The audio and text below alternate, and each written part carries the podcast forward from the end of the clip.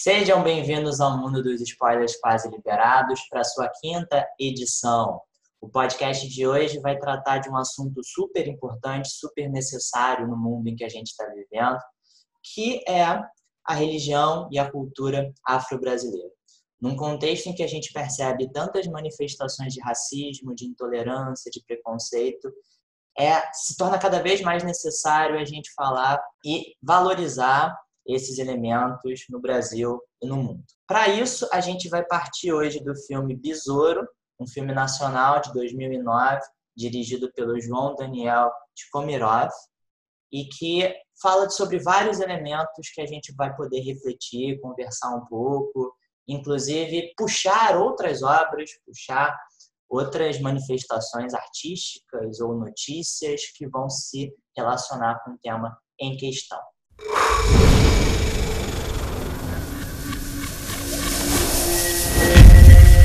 Você sabia que todo capoeirista tem direito de escolher seu nome novo? Que esse nome é pra vida toda, até para depois da vida. Já escolheu seu nome? Já. Qual é? Besouro.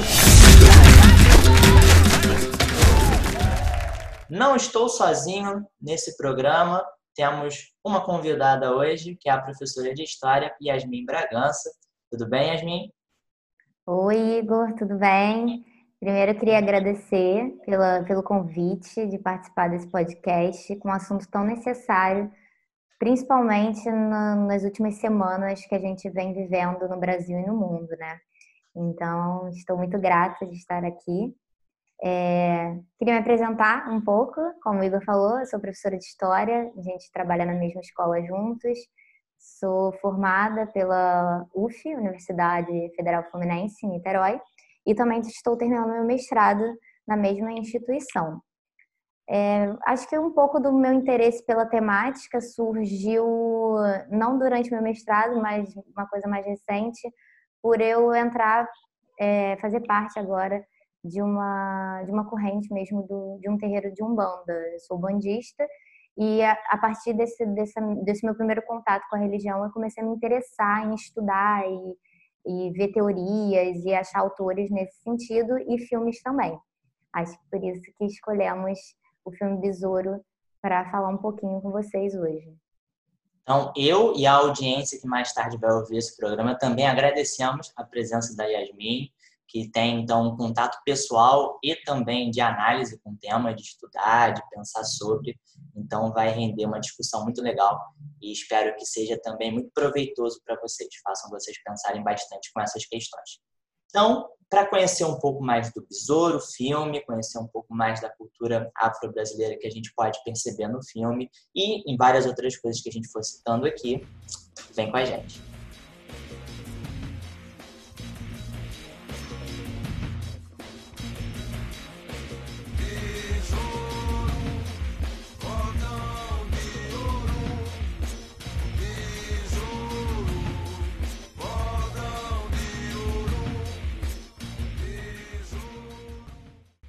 Então, galera, é, acho que é importante a gente, antes de entrar na discussão em si, primeiro fazer uma sinopse geral do filme Besouro. Nem todos já podem ter assistido ao filme, fica aqui a recomendação para assistir, para procurar para ver. Tem completo no YouTube, mesmo que a qualidade não seja lá das melhores, mas tem lá completo. É um filme bem, bem legal, além das discussões que ele traz. É um filme que, pô, vai, vai deixar um bom momento para vocês assistirem. É, ele tem uma pegada bem, bem de, de, de te atrair, né? De, de, fazer você se interessar pela história. O filme Besouro, ele se baseia em fatos. Ele acompanha a história do capoeirista baiano Besouro Mangangá, no início do século XX.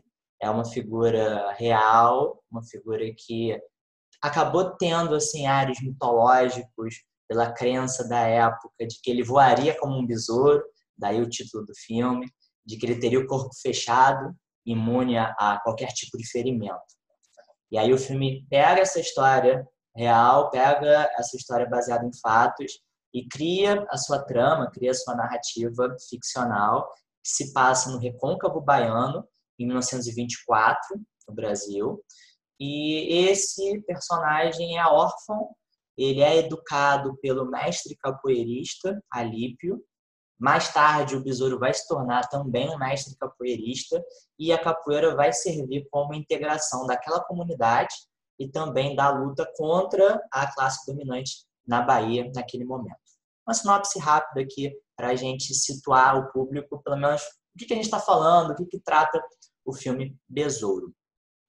Além da sinopse, é bom a gente também contextualizar o que acontecia no Brasil daquela época, dos anos 20. E aí eu vou passar a bola para a Yasmin só para fazer esse panorama geral assim da história do Brasil nessa década. Então, já que somos professores de história, né, a gente não se aguenta a, a não fazer, um, contexto. Um, contexto, um contexto histórico, tem que ter, né? Então, como bem Igor falou, essa história do filme, que é um personagem real, né? É, ela se passa no Recôncavo Baiano, pertinho ali, né, de Salvador, terra de Caetano Veloso também. E só que muito antes do nascimento de Caetano Veloso, né, no início do século XX, na década de 20. É importante a gente lembrar um pouquinho desse contexto histórico de Primeira República, onde a força e o poder político econômico dos coronéis é muito forte nesse sistema político dessa época. A gente vê esse, essas, esses personagens né, no filme representados, e isso faz muito parte do dia a dia da política de cidades, principalmente cidades é, afastadas, né? Então, essa força política do coronel é muito presente, né? É bom a gente lembrar daquele sistema todo de política dos governadores, onde a gente tinha uma articulação das esferas de poder né, público a articulação do poder do governo federal, dos, do governos estaduais e também do, dos governos locais que eram representados por esse coronel, que normalmente era um latifundiário, um dono de terras, que era a pessoa que iria lidar diretamente com a população local, né, controlando os votos, através de troca de favores, através da violência, como mostra bastante isso no, no filme Besouro também. Então, era um período de grandes eh, fraudes no processo eleitoral, com o autoritarismo né, dessas figuras políticas, principalmente no interior do Brasil. É, é importante a gente situar historicamente para a gente entender né, em que contexto está inserido a, essa história do besouro, desse capoeirista que, que é bem famoso na história do Brasil. É, inclusive, esse contexto que a Yasmin traçou aqui sobre o grande poder dos coronéis, o autoritarismo com o qual eles se impunham sobre a população local. É, isso fica ainda mais evidente, fica ainda mais forte no caso dos personagens que formam essa comunidade negra no interior baiano, é, num período relativamente recente da abolição da escravatura. Então, a abolição em 1888 não faz tanto tempo assim em que a história vai se vai transcorrer. Então, nessa nesse cenário em que nós temos coronéis, em que nós temos jagunços trabalhando para esses coronéis, e alguns personagens simbolizam essas figuras políticas.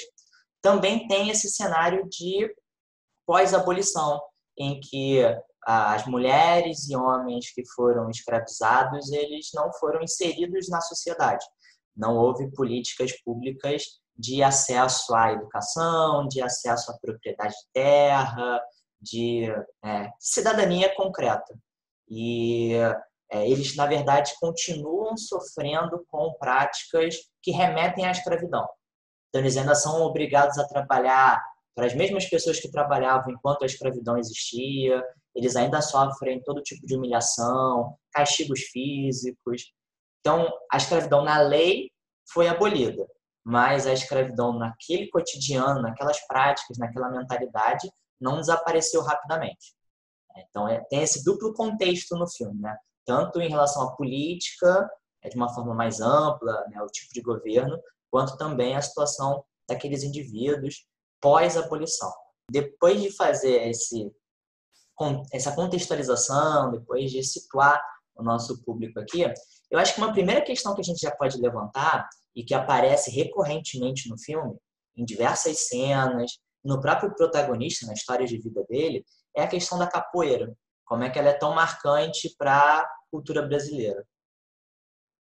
Então, a capoeira, assim como diversas outras manifestações, né, são contribuições desses africanos que foram tirados, trazidos à força através da experiência da diáspora africana, né, que é essa migração forçada, que essas pessoas foram tiradas de suas famílias, de suas cidades, né, e traficadas, é, consideradas tratadas mesmo literalmente como mercadorias, por isso que era um tráfico de pessoas, e os traficantes lucravam muito em cima dessa experiência horrorosa para as pessoas que sofreram isso, né?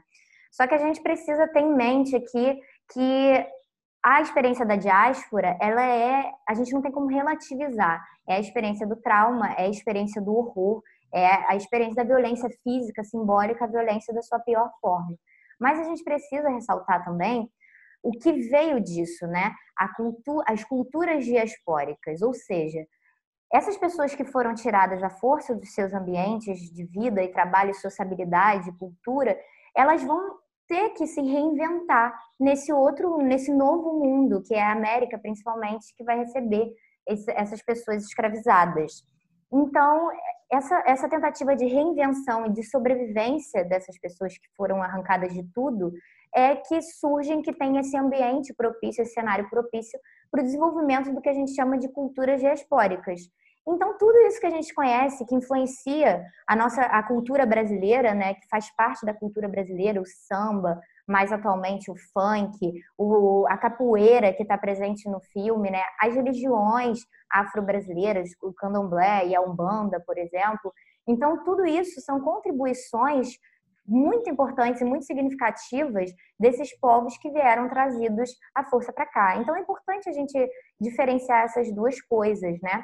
A capoeira se insere exatamente nesse segundo grupo que eu falei com vocês, né, das culturas diaspóricas. Então, é uma manifestação é, africana, é trazida por essas pessoas, né? É uma espécie de luta, é uma espécie de tentativa de manter o corpo dessa pessoa ativo e resistente, exatamente pelo contexto horrível de violências que essas pessoas sofreram. E também uma forma de, de você reinventar e estar tá sempre presente com essa cultura nas, nas comunidades, assim como o Igor falou já, que isso também acabava afetando, né, mobilizando toda a comunidade em volta daquela atividade. Assim como a religiosidade, que a gente vai falar um pouco mais para frente, vai ser um grande fator aí de união dessa, dessa comunidade, da, do local que no Recôncavo Baiano. É, é interessante na fala da Yasmin o quanto a capoeira foi ganhando esse significado que talvez na sua origem nem tivesse, mas justamente a partir do sequestro dessas pessoas, do tráfico e da vinda forçada para a América para trabalhar nas fazendas, como é que a capoeira, e aí o filme retrata um pouco disso também, o filme consegue captar essa dupla imagem da capoeira, tanto como uma forma de resistência, em que os africanos e os seus descendentes tiveram que recorrer à capoeira também como uma forma de defesa. O filme mostra isso, apesar de não ser a sua essência fundamental, acaba sendo.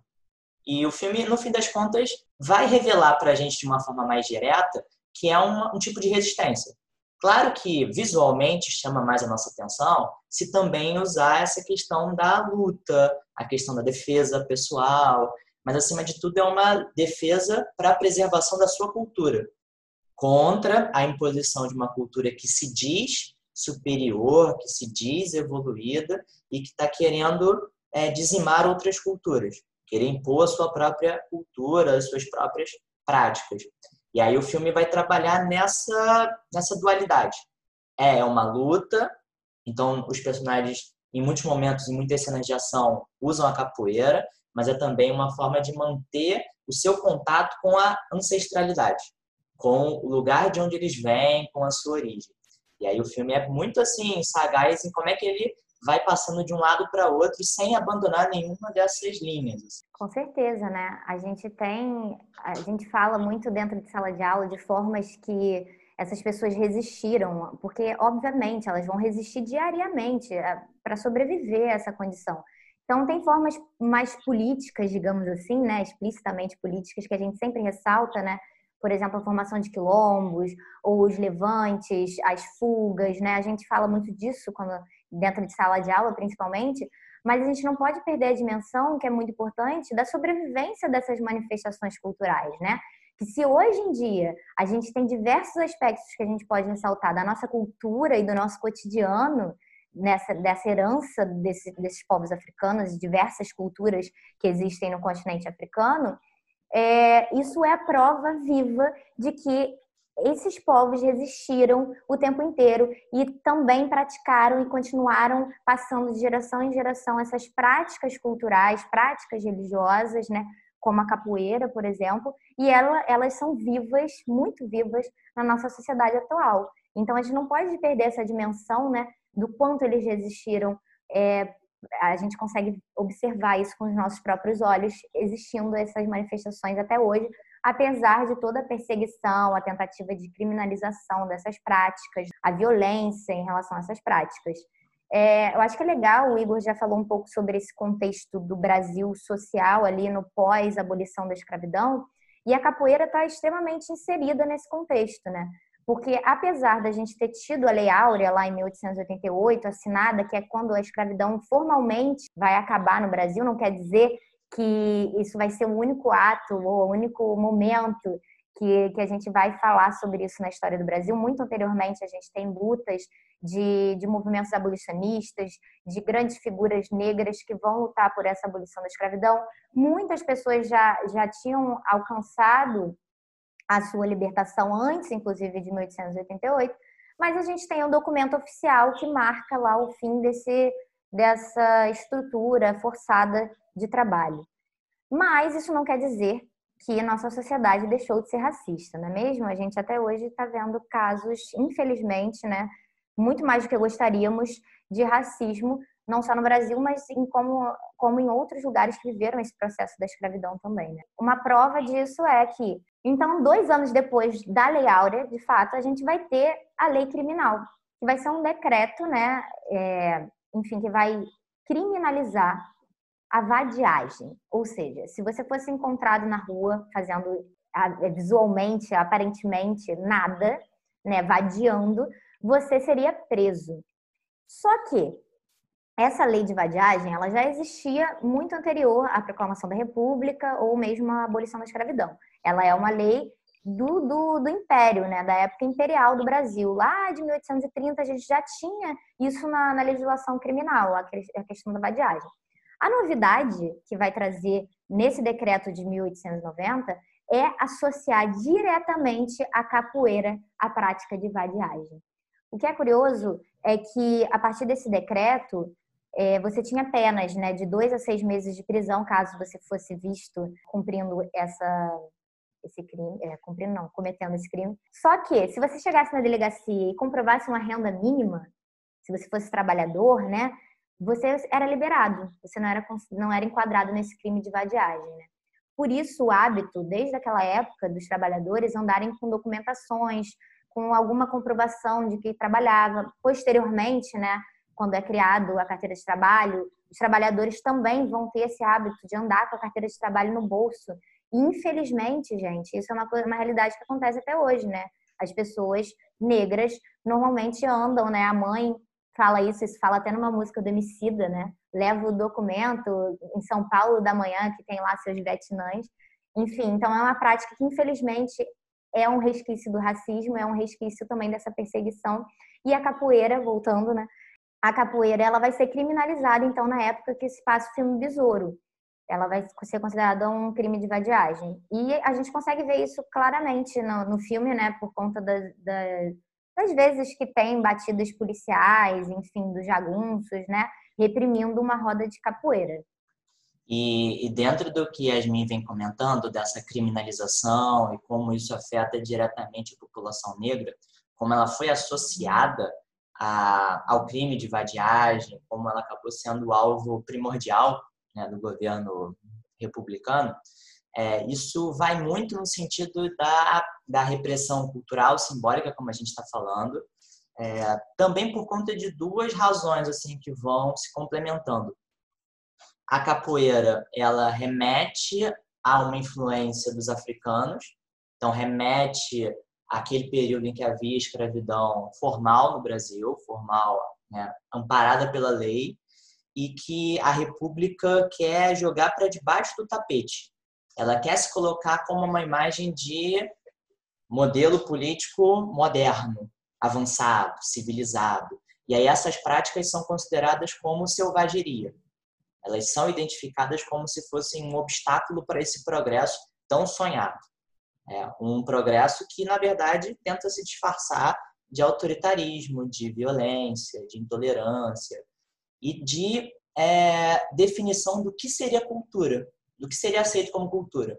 Porque nessa república que a gente está falando, dos coronéis, da troca de favores, a cultura valorizada e considerada ideal era a cultura que vinha lá de fora da Europa. A cultura popular brasileira, ela é considerada algo ruim, é considerada algo que puxa o país para trás. E é preciso importar a cultura europeia, é, o centro da civilização, para moldar o Brasil. Se na França não tem capoeira, vamos extirpar isso também do Brasil. Então tem essa, essa, esses elementos assim que vão vão fortalecendo essa repressão, né? O, o ideal, a imagem que a República pretendia. É, e, e, exatamente isso, né? Esse modelo né, de civilização, da modernidade europeia e norte-americana que o Brasil queria alcançar e é um discurso muito presente hoje na nossa sociedade, né? Falar que ah, o Brasil é atrasado, a gente tem que né, se espelhar nos Estados Unidos. Ainda tem muito essa mentalidade, não é algo muito distante do que do que a gente escuta hoje em dia, né? E... Às vezes só muda o país que deve servir de exemplo, mas a, a lógica é a mesma, né? Ah, continua existindo esse pensamento de uma linha né, civilizatória em que países são menos avançados e outros mais, enfim, fazem isso com eh, etnias em geral também. Então, esse olhar ainda é muito presente, infelizmente, no, na, na nossa sociedade, né? Mas voltando aqui à capoeira rapidamente, né? Como a gente estava falando que no, no contexto do besouro, a capoeira vai ser criminalizada na década de 20 ainda, só a partir de 1935 essa a capoeira vai deixar de ser proibida. Então a gente já está falando de outro momento político que o Brasil estava vivendo, que é a chamada era Vargas. Quando a gente tem a chegada do Getúlio Vargas, que é uma figura super famosa, né? Todo mundo já ouviu falar, do Getúlio Vargas ao poder através de um golpe de Estado. O Getúlio ele vai numa outra lógica, porque até então qual era a lógica em relação à diversidade né, racial e étnica brasileira? A lógica era uma lógica puramente racista e baseada em ideias de eugenia. O que seria eugenia? Né? O melhoramento da raça. Melhoramento, assim, entre aspas, muitas aspas, né, obviamente. Mas essas eram as ideias desses, desses grandes intelectuais, cientistas e tal, Oliveira Viana, Nina Rodrigues e tal, que vão escrever e vão defender uma forma de você embranquecer a população brasileira, de fato. E tinham planos e em quantos anos, em quantas gerações a população brasileira conseguiria né, ser totalmente branca, porque até hoje a nossa população é majoritariamente negra, né? 53% da população brasileira é negra. E naquela época também era majoritariamente negra. O Getúlio Vargas, quando ele chega no poder, ele vai vai ver isso de uma nova forma, né? Ele vai enxergar que não só ele, mas os intelectuais que vão estar ali junto com ele, vão ver que não há como negar, não há como dizer que o Brasil é um país branco. Então, tinham que aceitar e criar uma nova forma de lidar com isso de forma racista também, mas não tão eugênica quanto anteriormente, né? Então, a gente vai ter a ideia de criação de uma identidade brasileira baseada em alguns aspectos aí populares, digamos assim. A capoeira vai entrar nesse saco. É óbvio, o samba, a capoeira, o carnaval, o futebol vão ser utilizados como os grandes símbolos nacionais e criadores dessa identidade nacional a partir do Vargas, que vai começar a pensar isso e promover e divulgar essas ideias, não só dentro do Brasil, mas internacionalmente também. A gente não pode esquecer que isso não é feito de uma forma livre e de super respeito à diversidade e essas manifestações. Isso é feito de uma forma, como a gente fala, né, um termo também que é super na moda, apropriação cultural. O governo vai escolher quais características dessas manifestações seriam utilizadas e é, é, conviriam a esse, a esse modelo de Brasil moderno e tudo mais de identidade brasileira.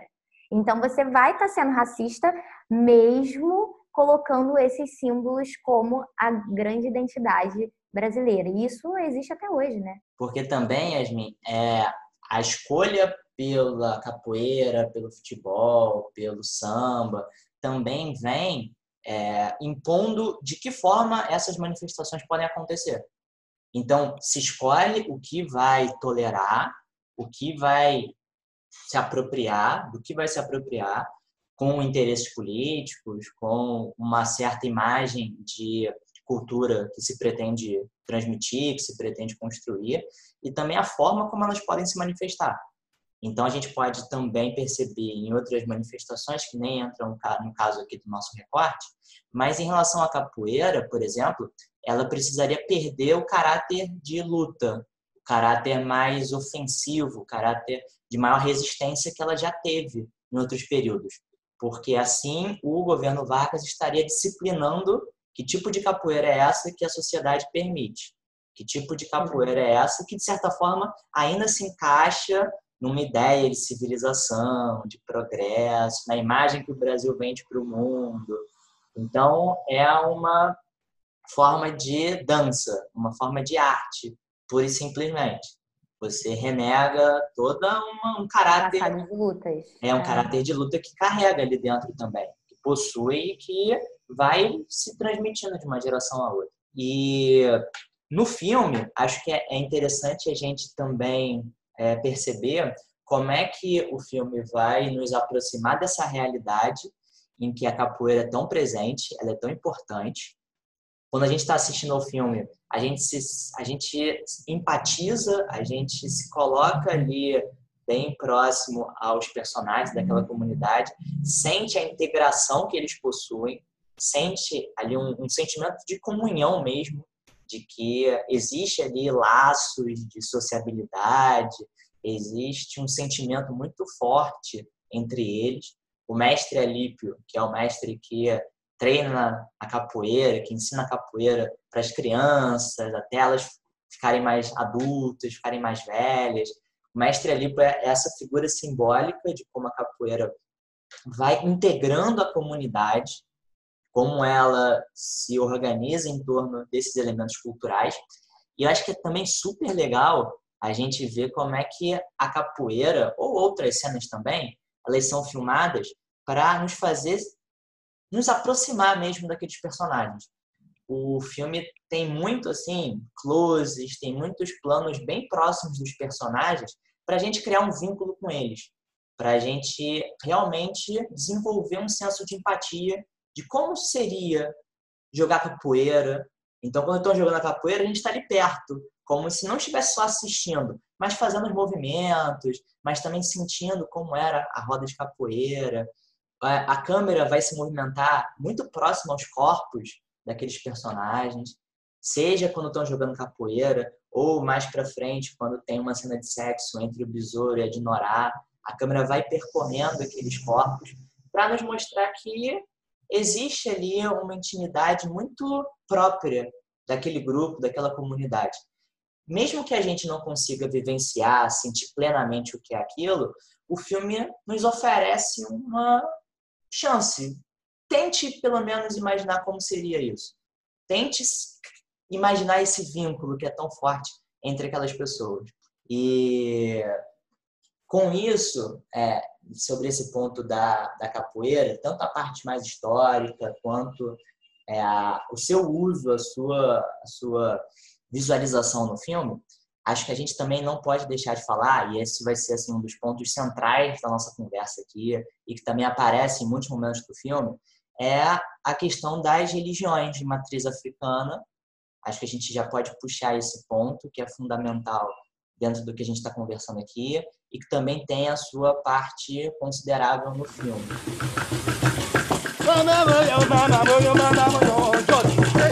E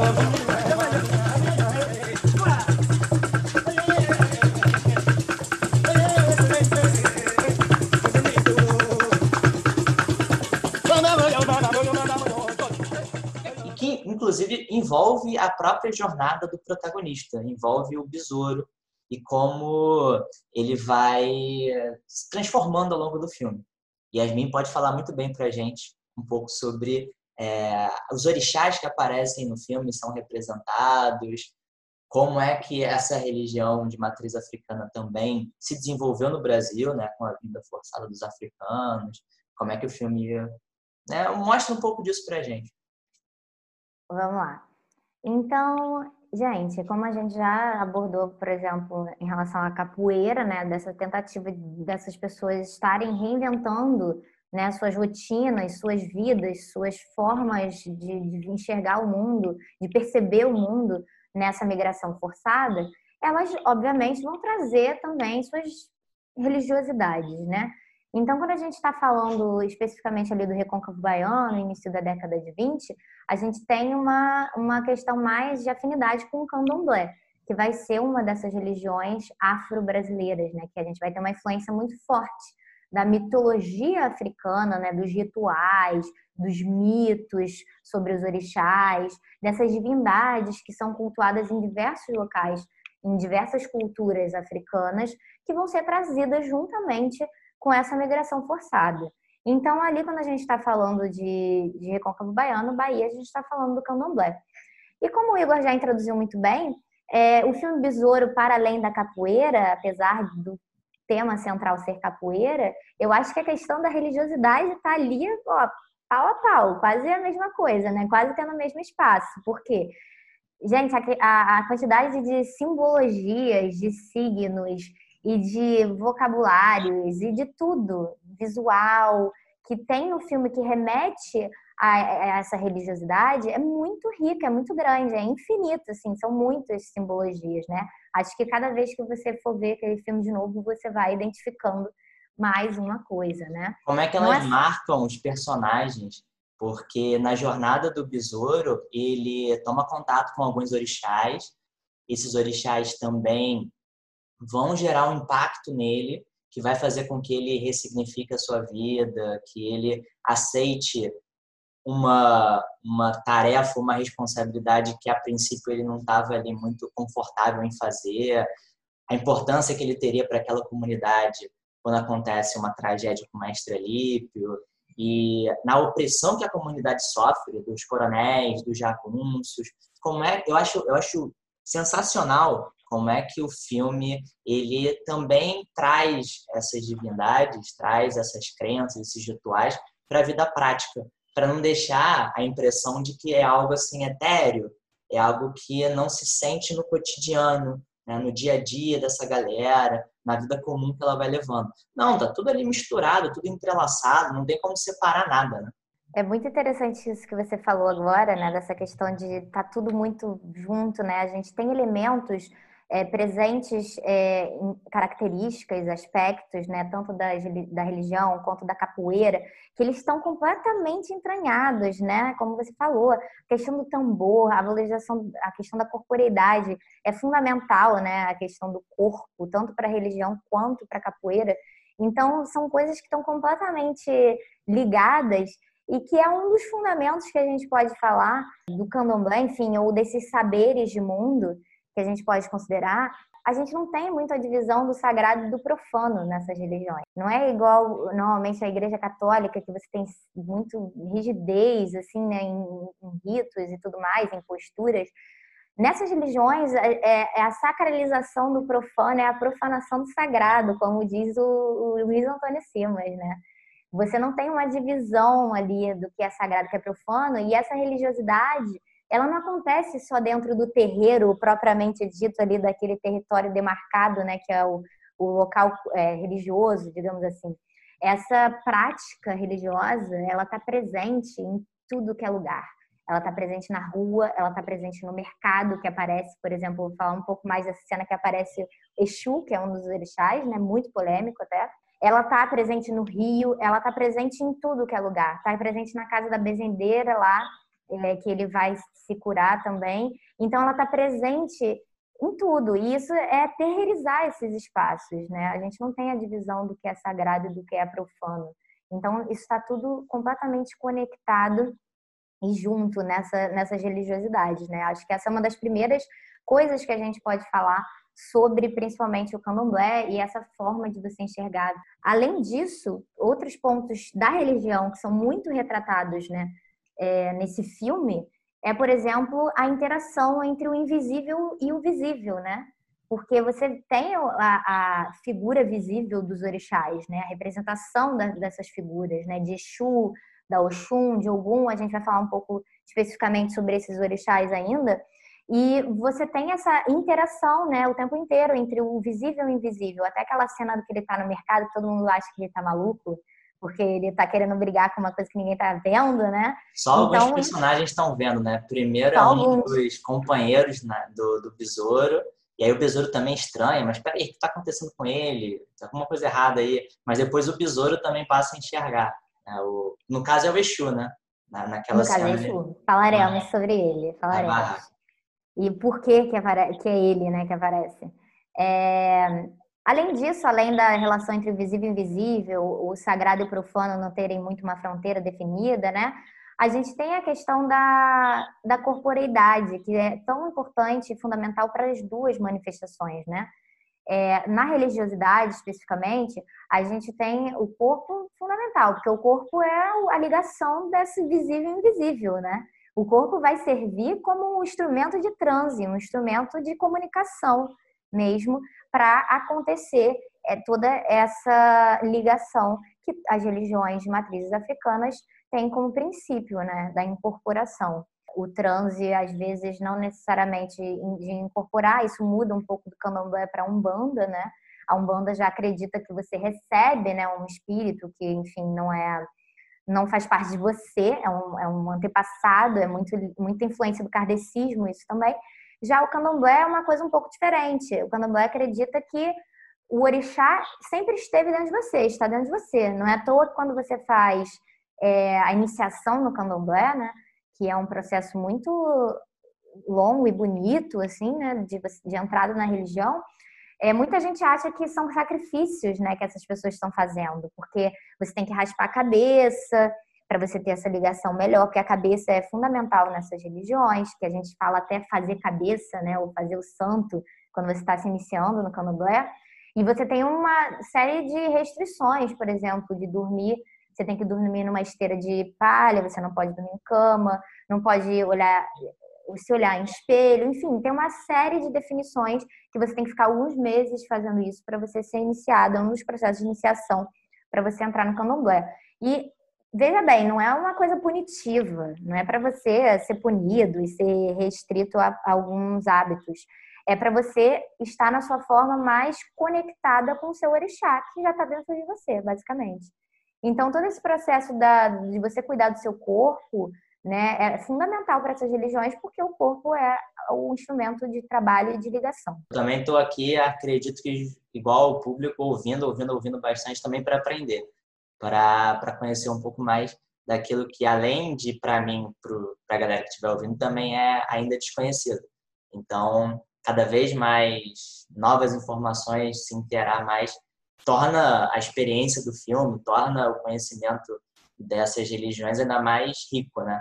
É, é interessante como você fez a diferença entre algumas práticas, crenças do candomblé, da umbanda, mas como é que trazendo para hoje em dia ou trazendo para a representação do filme, tudo é colocado no mesmo saco como se fosse tudo igual, como se não houvesse as particularidades de uma religião para outra.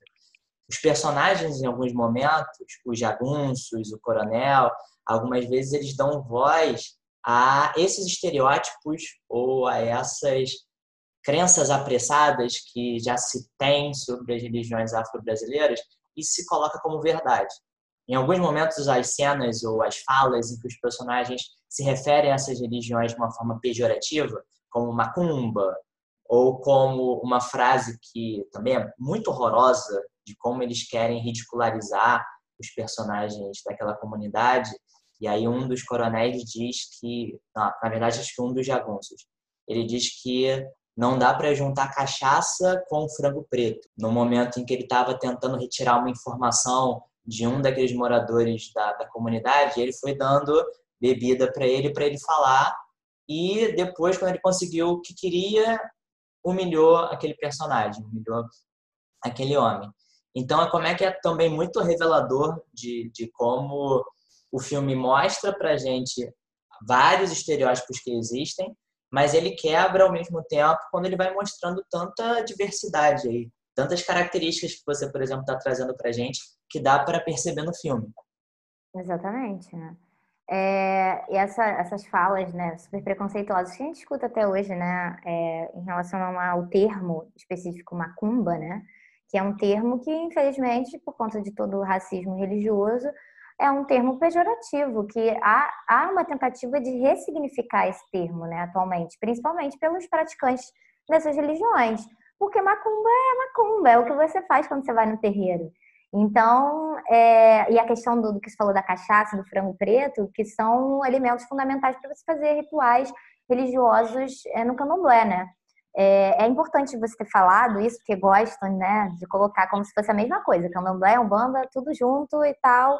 A gente tem uma infinidade de religiões que são afro, tem influências africanas, que tem influências indígenas no Brasil que a gente não, nem conhece, que a gente aqui no Sudeste fica um pouco restrito olhando para o nosso umbigo, né? Mas então acho que a gente elenca assim é o candomblé e a umbanda, que são completamente diferentes. O candomblé é essa religião desde o início do, do processo de escravização dessas pessoas, que eles vão trazer essas divindades, que eles vão, vão trazer essas crenças. Além desses três fatores que eu falei, é fundamental, mas acho que para as duas isso é fundamental. Na verdade, todos esses fatores, né, são fundamentais para as duas, Umbanda e Candomblé, que é a renovação do axé, a força vital, né? Porque o axé é vitalidade. É, então, isso tem que ser renovado o tempo inteiro, isso tem que ser alimentado. Isso pode ser alimentado de várias maneiras, não necessariamente você ir numa gira no terreiro. Você pode alimentar seu axé falando sobre isso, acendendo uma vela em casa, jogando uma bebida pro santo. Você não bebe, o Igor não bebe, mas quem bebe vai entender o que eu tô falando. Quando você joga um golinho de cerveja no chão falando que tá dando pro santo. Tudo isso, gente, é aquilo, não tem fronteira, né? Você pode estar na escola de samba, numa roda de samba, que você está renovando seu axé, por exemplo, entendeu? No caso, e, eu derrubaria a... todo o copo de cerveja, né? Não nada. É, seria né? tudo. Dá tudo, dá tudo fechuga que tá bom. Mas, é...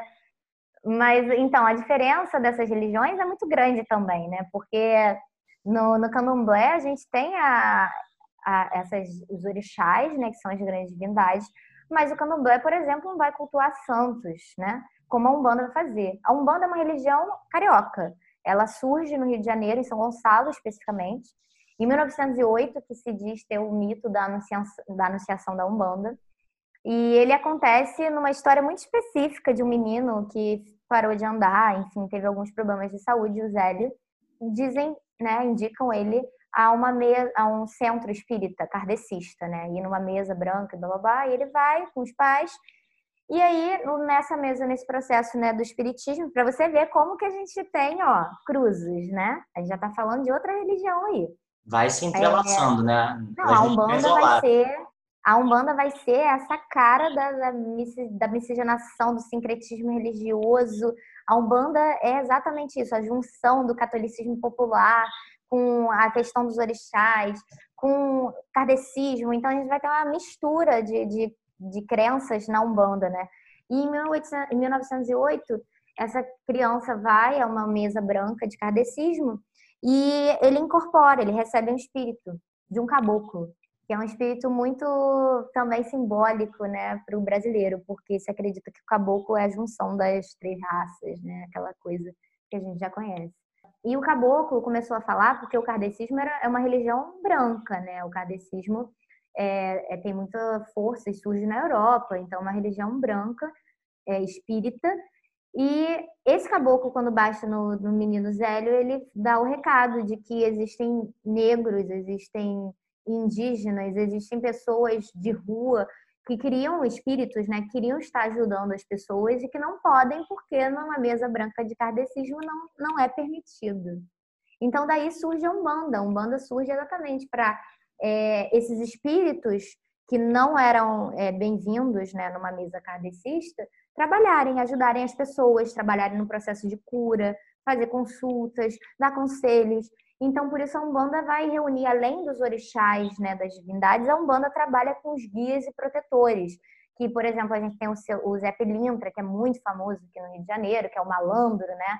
Carioca, a gente tem os pretos velhos, a gente tem várias, várias é, falanges, entidades trabalhando para ajudar as pessoas, né? Então a gente tem uma divisão bem forte aí do candomblé para umbanda, tá?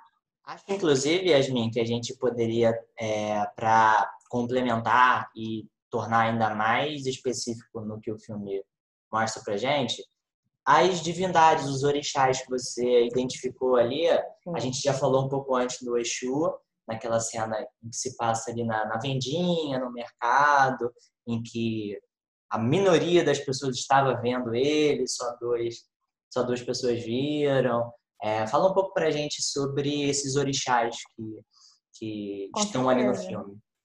Vamos lá. É bom até a gente começar por Exu, porque a gente está no mês dele, né? É 13 de maio, não sei quanto que, quando que esse episódio vai ser é, publicado, mas dia 13 de maio, dia de Santo Antônio, é dia de Exu também. Dessa divindade bem polêmica, né? Africana, que é uma divindade que foi pega, né? Para demonstrar bastante o nosso racismo religioso no Brasil.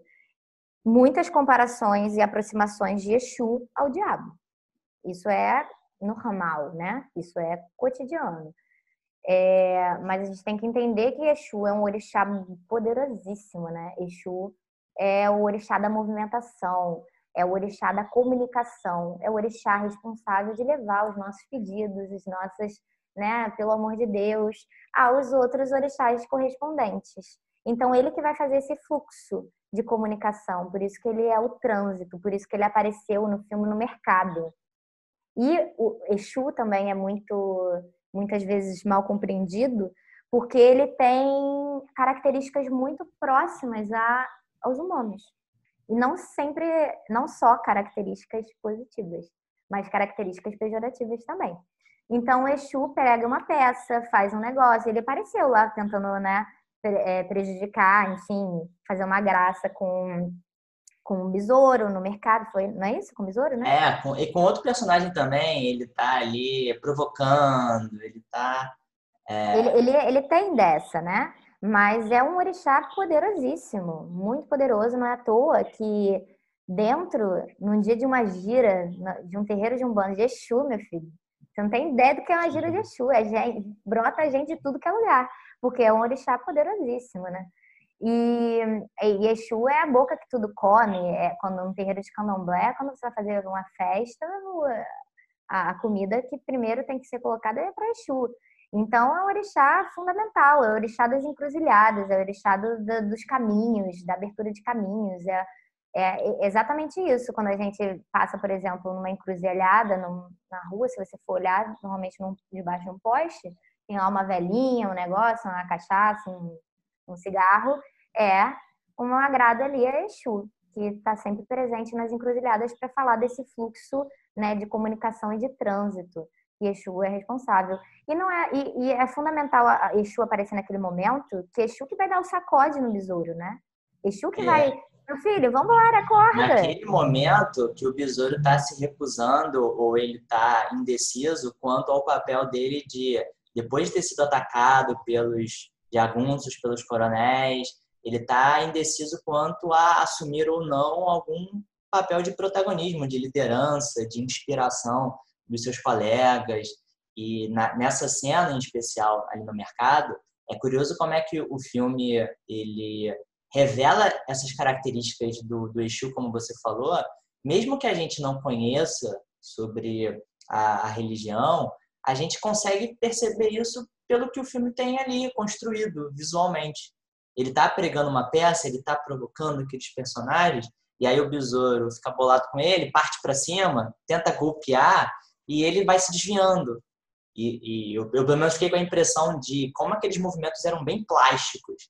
É, ele conseguia se desviar, ele conseguia sobrevoar a, a tenda daquelas barraquinhas. Como é que tinha ali uma corporeidade, como você estava falando antes, que visualmente fica muito chamativo para a gente que está vendo.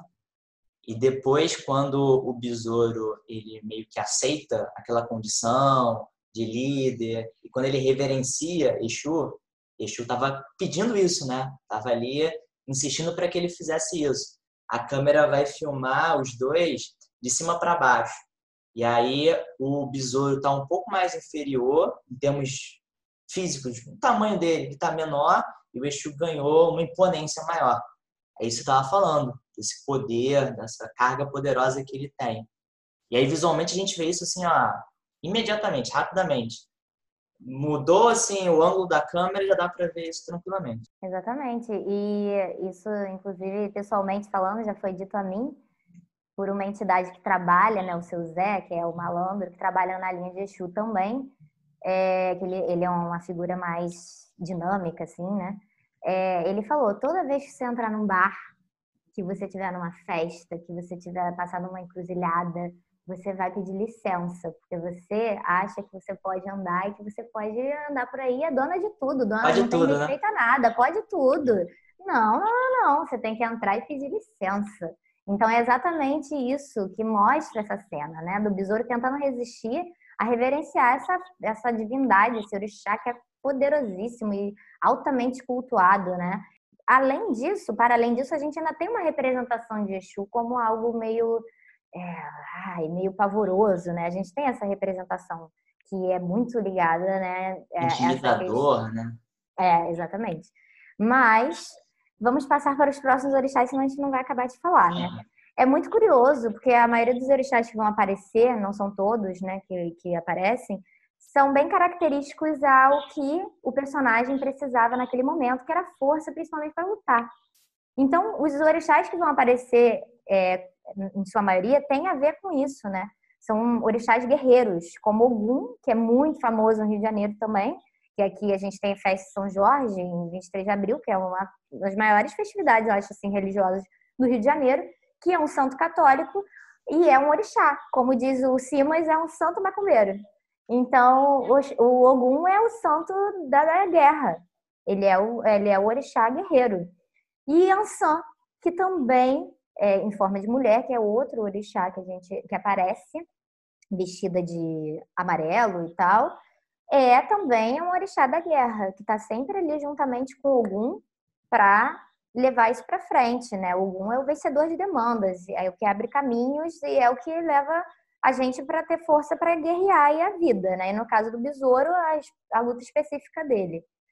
Além desses dois orixás, Ogum e Ansan, a gente vai ter uh, Oxum, que vai aparecer também, que Oxum é o orixá das águas doces, né? Que vai aparecer exatamente para ele, aparece antes daquela cena de apresentação dos orixás mesmo, especificamente. Antes, quando ele dá um mergulho no rio, ele vê uma, uma pessoa, né? uma, uma, uma coisa, enfim, debaixo d'água, e já era Oxum, com seu, sua roupa dourada. E Oxum é esse orixá, que é, é, o orixá da, da, amorosa, sedutora, maternal, das águas doces, que normalmente estão no rio. Então, quando você está ali, quando o besouro está ali mergulhando naquele rio, cultuando Oxum, antes mesmo da, da cena dos orixás propriamente ditas, é, você está ali, ele está ali renovando o achar dele. Ele está renovando a força vital dele no rio. E é muito interessante a gente ver que todos esses orixás, eles vão ter ligação muito forte com algum elemento da natureza, né? A gente vai ter é, Ogum com a questão do ferro, né? É, que é algo que vem da natureza. A gente vai ter Oxum com a questão das águas doces. E Iemanjá, que não aparece, que é muito famosa aqui no Rio também, é em relação às águas salgadas, ao mar, né? E um outro orixá que aparece para completar essa, essa, fala dos orixás é o Ossan, que é um orixá muito importante também, porque é o orixá que tem o domínio, o conhecimento da medicina das folhas. E as folhas são fundamentais para essas religiões, né? Cada uma de sua forma, né? Na Umbanda se toma muito banho de folhas, né? em cada folha tem o seu orixá específico e sua função específica, então não adianta você fazer do jeito que você quiser, isso você tem que ser instruído, né, por uma pessoa, por um, ou por seu pai de santo, enfim, ou por alguma divindade. E no filme aparece a benzedeira utilizando as folhas é, para curar o besouro também, né? Então mostra esse poder curativo que as folhas têm dentro dessas religiões, de ambas religiões. Olha como é que a gente conseguiu repassar aqueles fatores que a Yasmin tinha falado antes, sobre a questão da, da energia, a questão é, da proximidade com a natureza, a questão dinâmica, com o, a jornada do personagem, com os orixás com quem ele vai tomando contato, como tem essa ligação muito forte entre uh, as crenças, entre esses elementos religiosos e a vida prática, a vida comum dos personagens. Então, o momento em que o besouro é curado tem ali um exemplo muito claro, muito forte né, dessa, dessa atuação né, do, do orixá, dessa crença se materializando ali. E como é que isso vai ser fundamental, vai ser extremamente né, renovador, extremamente transformador para o besouro, enquanto ele está mudando, enquanto ele está aceitando o seu né? papel, né? na história própria dele, né, na história de vida dele. Tanto que quando os orixás passam a ter essa influência, ele passa a aceitar o seu papel, ele reverencia Exu, quando ele passa né, por cada uma dessas etapas da, da vida dele.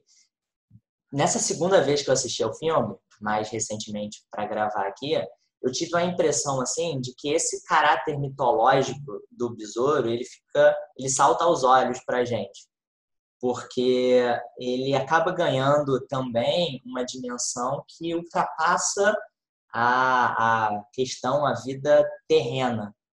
E ele, de certa forma, acaba se tornando um mito. Vários rumores vão colando nele. É, e que circulam pela comunidade e que viram motivo de comentários entre todos. O fato de que ele teria o corpo fechado e estaria protegido ali dos ataques dos poderosos da região, o fato de que ele poderia voar, e que eu acho interessantíssimo isso, de poder voar, essa plasticidade, essa, esse dinamismo que a gente tinha falado antes na cena com, com Exu. E, e o filme vai brincando com isso. Logo na abertura, tem um paralelo em que o besouro está conversando com o mestre Alípio, ele pode escolher o seu nome quando se tornar um capoeirista, e ele escolhe o nome besouro, e aí a câmera corta daquela aquele momento ali, daquele ponto de vista, e aí mostra um besouro voando pelas plantas ali por perto, e aí começa a acompanhar o besouro voando, voando, a narração do, do personagem acompanhando esse voo, até que o animal, até que o besouro vai e chega na vendinha, né, nesse mercado, em que tantas cenas importantes aconteceram. É como se o personagem estivesse mostrando pra gente, ó, Daqui a pouco eu vou ser isso aí, ó. Daqui a pouco, nas minhas lutas, quando eu praticar capoeira, eu vou inclusive voar. E mais para frente, lá no clímax do filme, ele voa mesmo. Os movimentos que ele faz começam na capoeira, mas ganham assim uma flexibilidade, ganham uma plasticidade toda especial, como se ele estivesse voando como um besouro mesmo. Então, é, eu vou trazer uma dimensão religiosa a isso que você está falando agora. Né? Opa, né? melhor ainda.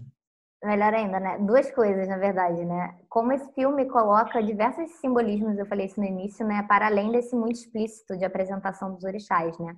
A gente, só passando rapidinho para linkar aí com o que você falou, a gente tem as guias, né? Que são aqueles colares miçanga, que são utilizados por pessoas, né?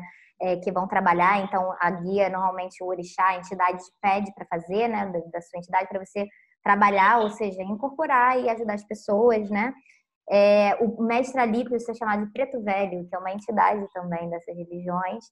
E em relação ao que você falou do corpo fechado, isso é, uma, é um termo de dentro dessas religiões, né? De você estar tá fechando, selando seu corpo para não que energia ruim nenhuma e de vibração baixa chegue até você. A questão do que você falou do besouro e tudo mais, que isso acontece em outro momento do filme também, do sapo. Não sei se você percebeu, quando o sapo mergulha no, no rio e como se o besouro estivesse vendo o mundo através dos olhos do sapo, é, que eu acho que até nesse momento que ele vê o Xun na primeira vez, é, isso tem uma dimensão religiosa muito forte também, que é a noção de encantamento, que é uma, é uma noção muito louca, assim, nos nossos olhos ocidentais, né, racionais, luministas. Para a gente é muito fora da realidade a gente entender isso, né? Mas a gente tem que abrir nossas percepções do mundo e, e, valorizar e entender de fato o que isso significa, né? Então é a noção de encantamento. Existe é, essa noção na Umbanda, existe essa noção nas encantarias, que são religiões do norte do Brasil, que é a ideia de que uma pessoa que não tem morte física e ela se encanta em algum elemento da natureza. E com isso consegue ter interações é, com as outras gerações, né? Essa interação entre o visível e o invisível, é, continua tendo essas interações. Então, você não tem uma morte física, você se encanta como um sapo, como um besouro, como uma árvore, como o mar.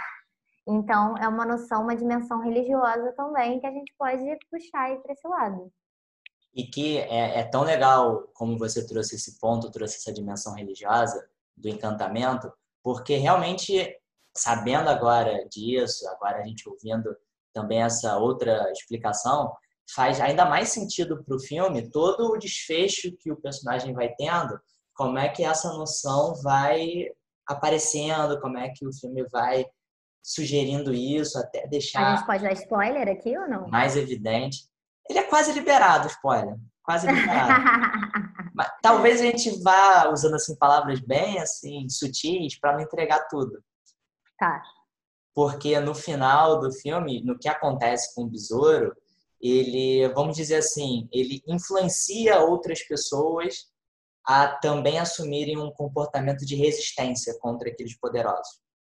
Isso acontece com aquele primeiro homem que a gente falou que estava sendo provocado por Exu e que ele até sofre um acidente, acidente não, né? O, os jagunços quebram a perna dele e ele passa a andar com muleta. O, ele é influenciado pelo besouro, né, de uma forma encantada, de uma forma não tradicional como a gente espera que essa influência não, seja é, feita. Não colonizada, europeizada.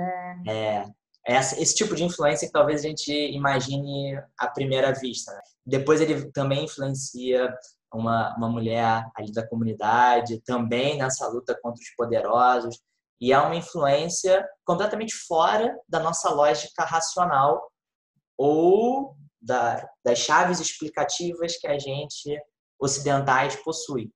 É, e o filme ele até brinca com a nossa percepção do que está acontecendo. Peraí, o que, que realmente aconteceu com o besouro? Como é que isso está acontecendo? Como é que isso é possível? E assistindo ao filme pela segunda vez, eu vi, eu consegui ver esse filme, ó, um, dado aqui, que eu também me orgulho disso. Eu consegui ver esse filme no cinema. Ah. Eu vi no cinema. Tá, tá revelando a idade aí. Não, 2009, eu não sou tão velho assim. 2009, pelo menos pra mim não faz tanto tempo, né? Pra alguns devem fazer muito tempo. Pois é. é e, e, pô, tava passando em cinema de shopping, cinema grande e tal. Claro que não tinha é, várias secções disponíveis. Um, um filme bem divulgado, assim, na época, eu lembro, né? De passar é, em cinemas grandes. E eu acho meio incomum porque não tem, assim, um elenco famoso, ele não tem alguém, assim, que atraia público né? de uma forma, assim, mais imediata. Mas, quando eu vi pela primeira vez, eu não percebi isso, que na segunda, é, esse caráter mitológico, ele foi assumindo para mim meio que uma visão de, de super-herói que o besouro acaba tendo para aquela comunidade. E aí é uma visão dentro né, de, do que a gente conhece como super-herói. É, o super-herói tem habilidades especiais, ele tem a sua origem, ele salva aqueles que precisam. Então tem esse lance do corpo fechado, do poder se transformar em um besouro, voar enquanto está praticando a capoeira, né? Então na coreografia que faz e que o filme em cena, mas é, eu acho que esse essa visão assim de do besouro como um super-herói, como uma figura mitológica, ele foge da, da visão tradicional que a gente tem de super-herói. Porque quando a gente imagina, sei lá, um herói hollywoodiano, é um herói que preza pelo individualismo. Eu resolvo por iniciativa própria. Na maior parte das vezes é assim, na grande maioria. Aqui, ele assume um caráter mais coletivo. É um super-herói, mas não tem esse individualismo. É uma luta em função da comunidade em que ele está. E isso tem muito a ver com o que a gente falou no início, né? Dessa noção da reinvenção desses espaços de sociabilidade culturais através, né, a partir dessa diáspora africana Então, a noção de comunidade ela é muito presente, tanto na capoeira quanto no, nas religiosidades, em to, e no samba, em, em todas essas manifestações que foram trazidas que têm influências africanas, porque a noção de comunidade é muito importante até mesmo para a resistência desses povos, né? Então isso é muito legal, né, de não ter esse caráter individualista, assim, esse super-herói, né? E diz muito sobre a cultura e religiosidade desses povos. Como é que esses elementos culturais eles ganham importância e eles se fortalecem ainda mais por esse laço coletivo, né? Por Com esse, certeza. Por essa reinvenção, por essa é, valorização da ancestralidade. O tempo todo o mestre Alípio é celebrado como essa figura que a comunidade tem como o seu centro, assim, como alguém que, mesmo morrendo, deixou as suas marcas. E pode ter ali alguns sucessores, mas a importância dele, o seu lugar está registrado. Exatamente. O culto aos antepassados, aos ancestrais, é algo fundamental dentro dessas religiões, né?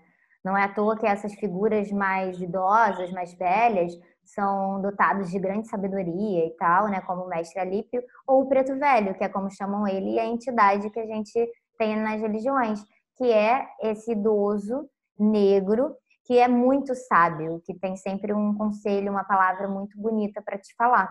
Então tem muito a ver com essa, esse culto, a importância dos ancestrais nessas religiões. Quando a gente estava fazendo a pauta para esse programa, a Yasmin também me mandou alguns clipes, e eu acho que a gente pode trazer aqui para a conversa, para dialogar com a gente. Ela me mostrou alguns clipes que tem no YouTube, então são completamente acessíveis, que completam ainda mais essa experiência, transmitem ainda mais fortemente é, esses valores, esses fatores que ela destacou aqui.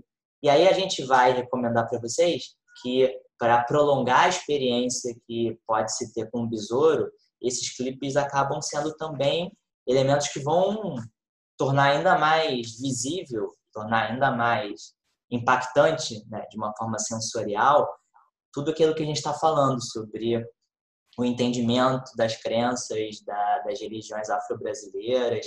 A gente destacou três clipes aqui, que vocês, colocando o título, vocês acham facilmente no YouTube, que são o banho das folhas, várias queixas e coração tambor.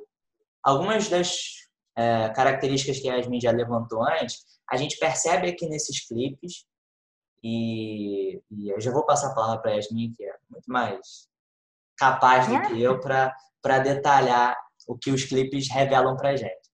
Então, os clipes que eu elenquei aqui foi muito difícil, né? Porque, vamos combinar, se você tiver conhecimento sobre isso, começar a perceber a quantidade de referências a religiosidades né, é, afro-brasileiras, em música popular brasileira, em tudo que é tipo de música. Vai encontrar vários, né? Não, porque é praticamente todas, né? A minha mãe tinha uma brincava comigo que quando eu entrei para Umbanda que eu via macumba em tudo. Porque você começa a perceber coisas que você não percebia, né? E eu escolhi três clipes, na verdade, os dois últimos que o Igor falou, Várias Queixas, Coração Tambor, são mais ou menos a, o mesmo integrante, né? Vou explicar melhor. Mas são cantores da nova geração brasileira, são jovens, né? Nova música popular brasileira e tudo mais. Então eu achei interessante trazer esses, esses músicos, né? E também, obviamente, são negros, né? O primeiro a gente tem um banho de folhas da Lued Luna.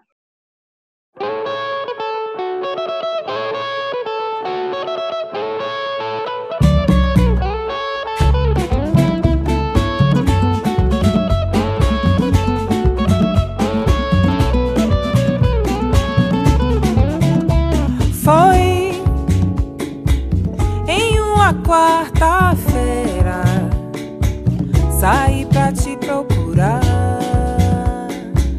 Andei a cidade inteira, mas cadê você? Cadê você? A cidade é grande, as pessoas muitas e eu por aí sem te encontrar. Vou pedir a Oxalá Oxalá quem guia,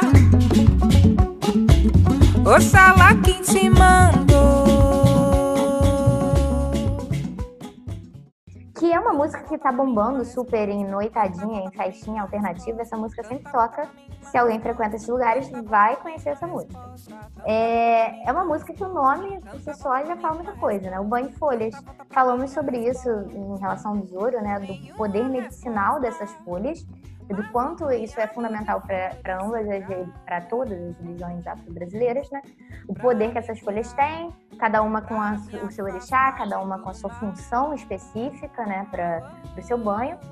É, nos primeiros 20 segundos do clipe já mostra, vai mostrando cortes de cena de vários simbolismos, né, da, do candomblé, porque a Lued, ela é, é praticante de candomblé. Ela tem o santo dela feito, né? Ela frequenta um terreiro, então as músicas dela basicamente vão falar muito sobre religiosidade. Então a gente logo no início tem um corte de várias cenas assim de folhas de tambor, das guias, que são aqueles colares de miçanga, né? Tem o tridente de Exu, aparece também. É, e aparece muitas cenas de Salvador. O clipe é gravado em Salvador, a Lued ela é de lá, né? E Salvador é uma cidade que é totalmente influenciada e perpassada pela religiosidade afro-brasileira, principalmente do candomblé. Então você vê isso em qualquer lugar que você vai, literalmente qualquer lugar. Você vai no restaurante, tem lá os orixás pintados na parede. Você vai num mercadinho de lembrancinha de artesanato, mercado central, tem muitas milhões de referências de, de lembrancinhas que você pode levar dos orixás.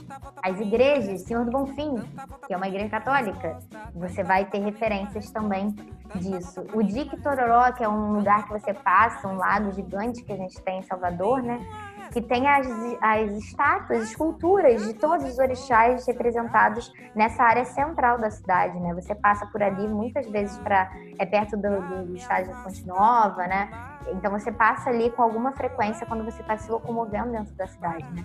Então a, a influência dessa da religiosidade em Salvador é gigantesca, né? E a música, no, no, no, seu refrão, fala Oxalá quem guia, Oxalá quem te manda. Gente, perdoa, perdoa os ouvintes. Mas Oxalá é um orixá, é o pai, é o filho de Olorum, é o orixá mais velho que foi responsável pela criação do mundo. Então é um dos orixás principais que a gente tem, digamos assim, né? E esse orixá é cultuado muito num, numa festividade em Salvador, que é a lavagem do Senhor do Bonfim que acontece em janeiro, dia 16 de janeiro, numa igreja que é católica, né? Mas que você vai ter lá a galera do candomblé lavando essa escadaria como uma grande festa gigantesca religiosa de Salvador. Então, o refrão todo da música fala de Oxalá e depois fala, começa a citar as folhas, né? É, ela fala para me curar, para me afastar de todo mal. Aí começa a citar as folhas para cada banho, enfim. Então a música inteira tem a religiosidade muito presente, né? Ela termina assim, indo pro mar, né? Ela termina indo pro mar. Todo esse lance com a natureza. É, ligação total com os orixás e com a natureza, né? É, já a segunda música, Coração Tambor, a letra fala mais do que o, o clipe propriamente dito, né? É do, é, essa música é cantada pelo Fran, que é o Francisco Gil, neto de, de Gil e filho de Preta Gil. É um clipe na Angola, que vai. É um clipe muito bonito, né? Eu acho que por isso que eu escolhi também, junto com o Igor, porque é um clipe muito bonito. E vai mostrar muitas questões, por exemplo, o tambor, a roda, a corporeidade de novo, e a letra vai ter totalmente a ver com a questão religiosa, né? Falando para você reunir os seus orixás, para ver o que eles, é, o plano que seus ancestrais, enfim. A letra é totalmente ligada a isso,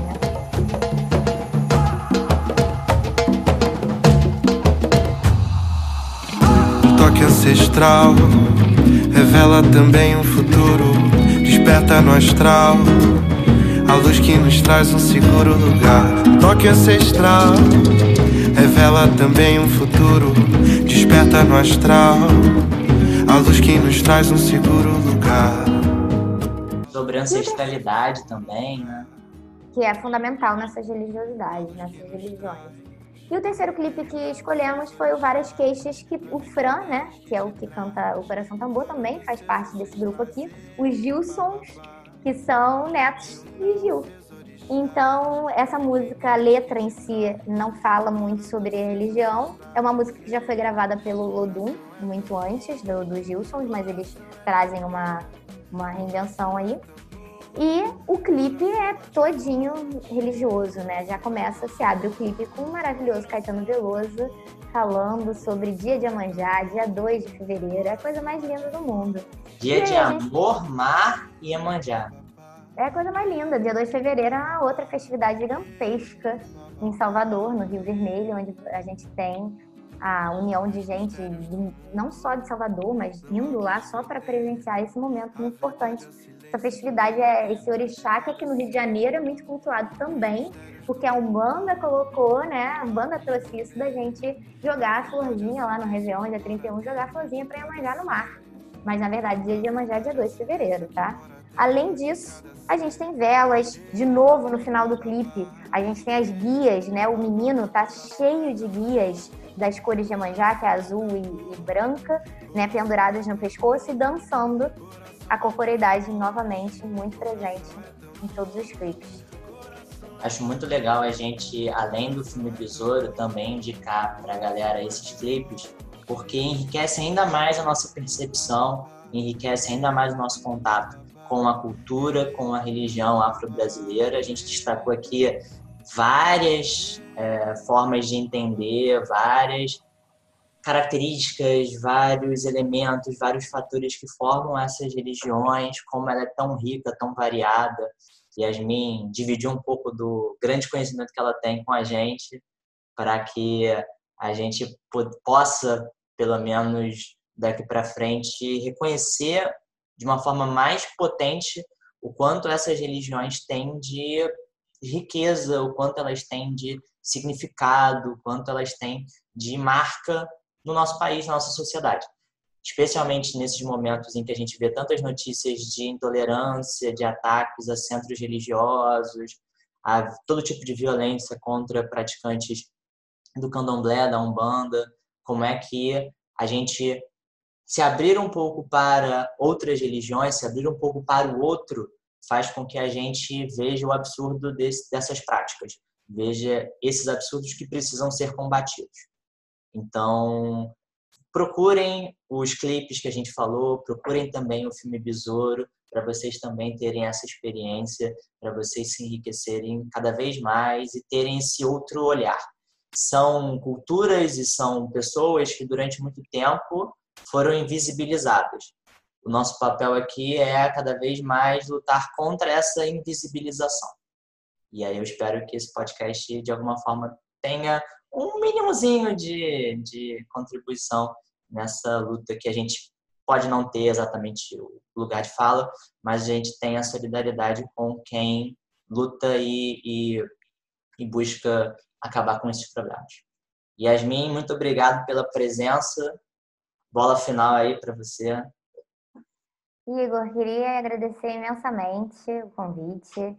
É, fiquei muito feliz de participar. Isso que você falou, nosso papel fundamental enquanto professores, historiadores, né, de ocupar esses lugares, de estar falando sobre isso. É, apesar de né, não, termos, não termos lugares de fala, mas a gente tem essa obrigação moral da nossa profissão. É, é um momento muito delicado, infelizmente, que essas religiões continuam sendo atacadas, né? Em pesquisas de 2017, isso cresceu muito mais de 2017 até hoje, né? A gente tinha uma, uma denúncia de intolerância religiosa a cada 15 horas, e dessas todas denúncias, 39% eram é, direcionadas às religiões afro-brasileiras, então são as religiões que mais sofrem intolerância. Isso só do que foi denunciado, né? Fora o que não é denunciado, que é muito grande, né? É, a gente tem o Disque 100 no Brasil, inclusive, que se você estiver vendo algum caso disso, você pode denunciar. Queria agradecer pela oportunidade, porque é um assunto muito recente para mim, todo esse contato com a religiosidade, leituras e tudo mais, é algo muito novo. É, então, eu queria terminar aqui para fechar tudo isso, lendo um trecho de um livro que está sendo fundamental nessa minha formação, que se chama Fogo no Mato, A Ciência Encantada das Macumbas, do Luiz Antônio Simas e do Luiz Rufino, que são dois grandíssimos escritores que já ganharam diversos prêmios jabutis e têm muitas vendas nos, nos livros. E eles trazem essa noção de transgressão, de uma nova forma de se estudar, de enxergar, de perceber o mundo que não só a colonizada e europeia. Então, para terminar, eu queria ler um trecho aqui para vocês. As culturas africanas, aparentemente destroçadas pela fragmentação trazida da experiência do cativeiro, se redefiniram a partir da criação de instituições associativas, zumbus, os terreiros de santo, agremiações carnavalescas, de invenção, construção, manutenção e dinamização de identidades comunitárias. A chibata que bate no lombo e a baqueta que bate no couro do tambor são as duas faces da mesma moeda. Elas conversam o tempo inteiro. Se a chibata é grito de morte, o tambor é discurso de vida. Eles, os tambores rituais, possuem gramáticas próprias, contam histórias, conversam com as mulheres, homens e crianças, modelam condutas e ampliam os horizontes do mundo. Foram eles que muitas vezes expressaram o que a palavra não podia dizer e contaram as histórias que os livros não poderiam contar e as línguas não poderiam exprimir. Com esses dois mestres que a Yasmin acabou de citar, não tem forma melhor de encerrar o programa. Então, com isso, eu só digo até a próxima, pessoal. Não tenho tormento, mas nas igrejas eu era atormentado porque me falavam, estou endemoniado. Todas as igrejas eu fui lhe visitar, mas me chotando. Se eu tiver a mentir um dia, porque eu não morrerei enquanto eu não me manifestar, porque eu também nasci, assim como todo bebê que vem ao mundo nasce. Mas se um dia fiz mal, só Deus sabe, os homens não sabem nada. Nós temos só uma língua que nós podemos todos falar é amor. Amor do próximo. A nossa cultura procura só ter a paz.